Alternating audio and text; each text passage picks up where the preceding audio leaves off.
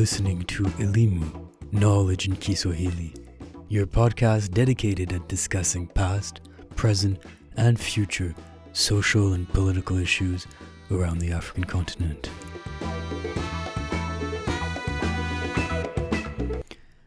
Gaius Kowene, thank you so much for being with us today and have taken some of your time to engage with Elimu podcast.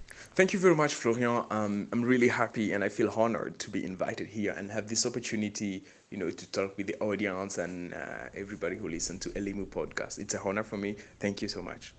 Asante, karibu.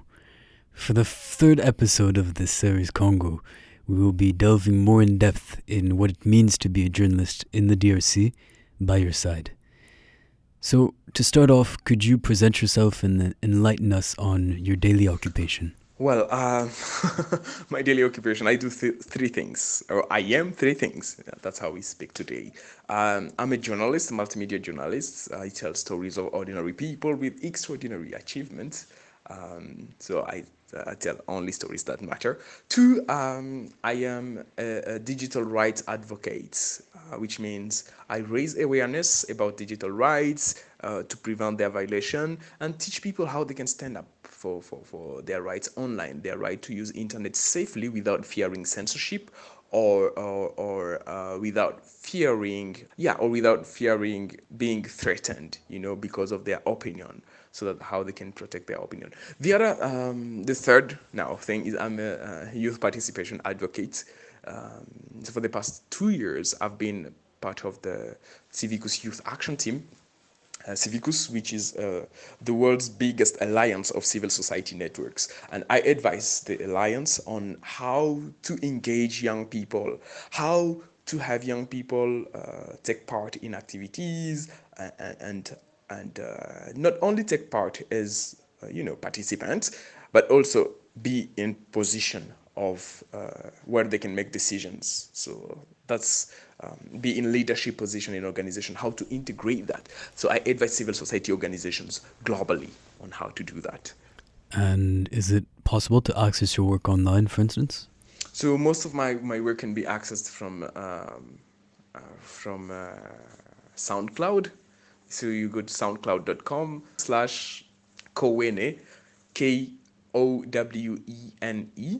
That's where you can find most of my work but also I'm working on a on a web TV now that I'm launching probably in the coming few months. Uh, youth web TV. That's Twende.tv.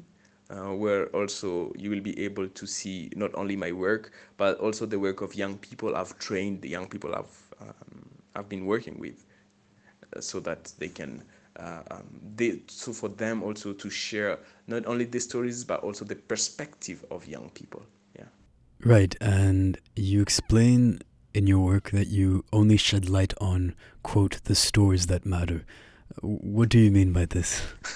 yeah, only stories that matter. That's because today with media, you know, um, I've been working in media for the past, let's say, 10 years almost, and uh, both for local and international media, you'll realize that most stories you find out are like, you know, um, the trash talk like so and so said this and so and so denied, and that's it. And then you leave people without understanding anything of what happened of the matter, and like they they don't fit. They feel like they don't fit. They feel not connected to to to to the content of most media. That's why um, it's very important for me. Uh, what I do is now find those people who who are doing their best you know, to find local solutions to global problems. Um, that's what I do. And they may be stories that other people don't find useful, you know, they're like, oh, what's this? This is not their story, it's not even important, you know. But these people are making a difference, not only in their lives, but also in lives of their communities. So it's very important to recognize that. And when the audience listens to that, then they change the perspective.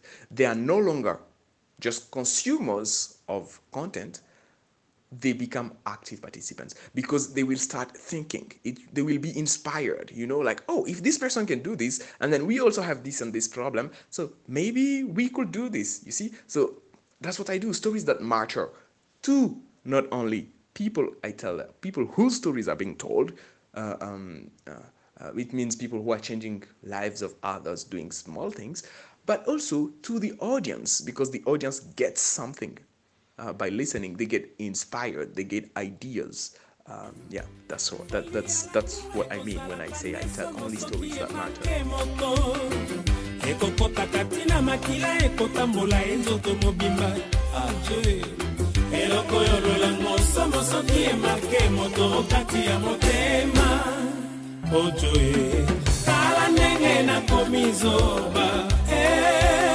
yango sheri lolango ya koyo ebuki ngai nde mikuwa. Ngojoe tala ndenge nakomi yuma.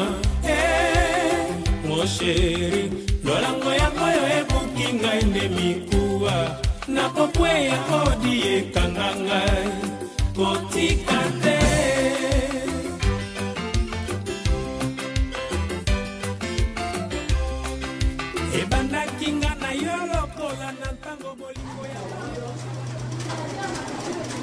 15 women are concentrating on their sewing machines with fabrics everywhere. In front of them, a young man with a head full of dreadlocks. sure when you're measuring, you, Raska Sozi, a fashion designer, came from Uganda to teach these women how to use their inspiration for financial independence. measure on the scale. Born to a seamstress mother, he became familiar with the sewing machine and mastered basic notions without going to university. Sewing became his passion. He then spent all his time creating new designs from the remains of clothes his mother sewed. Thus, in 2010, he presented for the first time his work to the public during the Bayimba Festival, a yearly music festival taking place in Uganda. The audience's reaction boosted his self esteem and determination to excel in creating fashion. Raskasozi recalls. People screamed over my work. It made me understand really there is something hidden in believing yourself. So I, I said from there onwards everything is going to be possible. As we heard, you wrap your work around this profound will to shed light on these ordinary people doing extraordinary things. But more broadly, do you think that in the DRC, these ordinary people doing extraordinary things are obstructed by a certain cult of namelessness, reducing an individual to a mere statistic? Well, um, I wouldn't say that is the main problem, you know, like namelessness and, and, and reducing people to mere statistics. That is a problem, but it's not the main problem. The main problem, I think, comes to those who are supposed to, you know, to, to, to, to tell these stories, or those who work in Congo, be it journalists or, or international organizations. Um, what they do is one congo is very big so we have to acknowledge that which means it's not easy to reach everywhere and have enough time and resources to you know uh, um, to focus on all these places but we should not take that as an excuse um, because still we can spend time with people understand them understand what they do put ourselves in their shoes you know, understand their realities. And then from there, we will be able to notice like these ordinary people that are doing extraordinary things. Things that we may not consider extraordinary, but they are extraordinary because of the impact they have on lives of others. So my, my I think I don't think the problem is namelessness. The problem is this I can say um, sort of negligence, you know, um, neglecting people not not taking them to their real value. And that's how you end up reducing them to mere statistics. And you just come and you don't care how they're living you know what they're doing. You just come and for whatever you want okay so this is what i want to get from this place and you do whatever you want to get and then you leave. That is the problem. So so and the solution would be to invest more time in human interaction, um, more time in, in, in understanding, you know, uh, uh, these human beings, how are they living? You know, how, how are they, how are they standing up for themselves? How, what are creative ways they are finding to fix their problems? Instead of seeing them as vulnerable. So it's a matter of respect and dignity. Um, that what I would say. It's a matter of respect and dignity. And once you respect people, you recognize their, you acknowledge their dignity, then, then you will notice that these ordinary people are actually doing extraordinary things. And, uh, um, and once you notice, you will tell it. You've obviously met a lot of people. So, among all of these encounters, who is the person who has amazed you the most? the person who has amazed me the most in my recent encounters um, is obviously my friend, uh, my very good friend, Aya Chebbi, who uh, is the founder of uh, Afrika Youth Movement, uh, which is um, a network of Pan African activists all over the continent and in the diaspora. Um, and Aya Chebbi, she comes from Tunisia. Uh, she has a, a, really, really, uh, you know, very, a, a really challenging past because she very early, from her early age, she had to um, to, to join the Tunisian revolution, you know, the Arab Spring. She had to take part in it, organizing young people. And then, not only after that, she went to share her experience with the world. She supported, you know, uh, struggles, fights for causes, not only in the Middle East or, or in other places of the world or, or in Africa, but everywhere. And when somebody has, you know, such responsibilities, it's not not not easy. I got close to her and i was able you know to experience firsthand how complicated it is.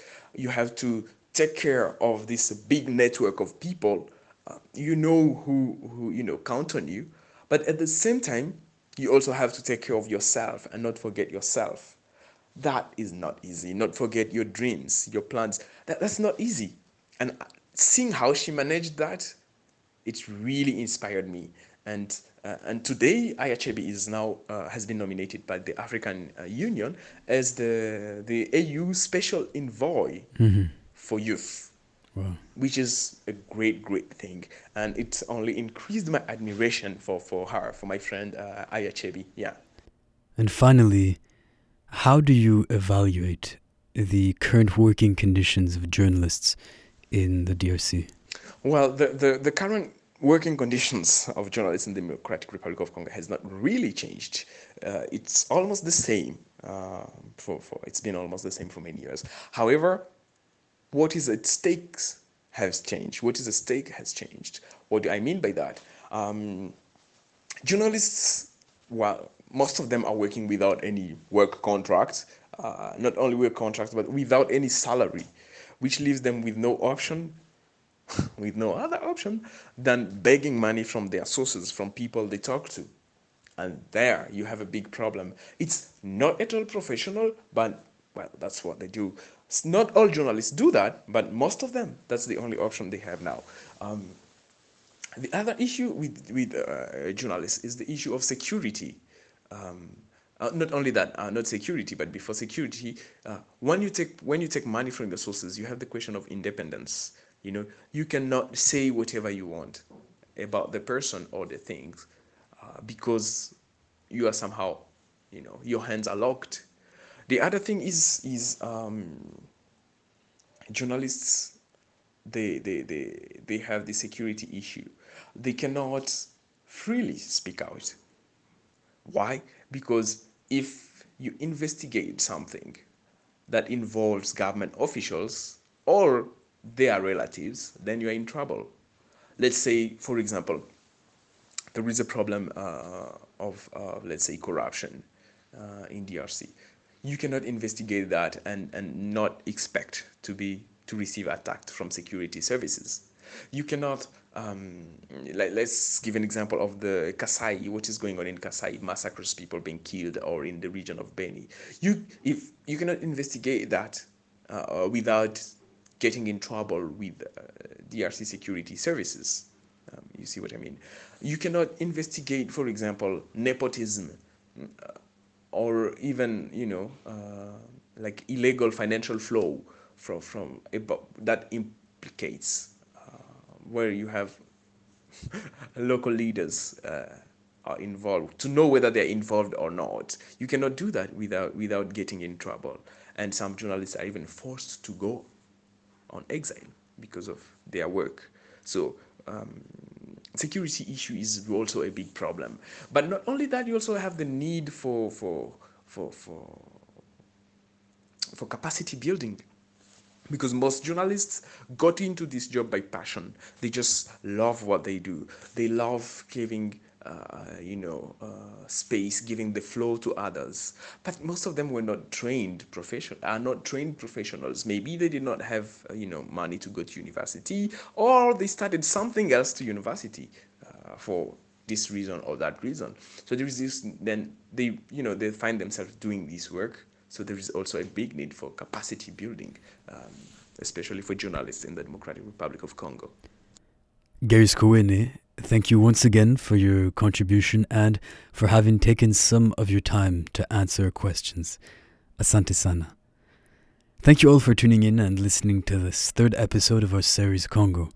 For its fourth and final episode, we will address the very complex issue of exile, drawing from the life stories of our guests John Michael Kofi, and King Solomon, both students in international relations in Vancouver, Canada. You can also listen to this episode in French on the website castbox.fm or on the Castbox app on iOS and Android by searching Elimu Podcast, which is also the name of our Facebook page that you can follow. Have a great day, Sikunjema, and catch you next episode.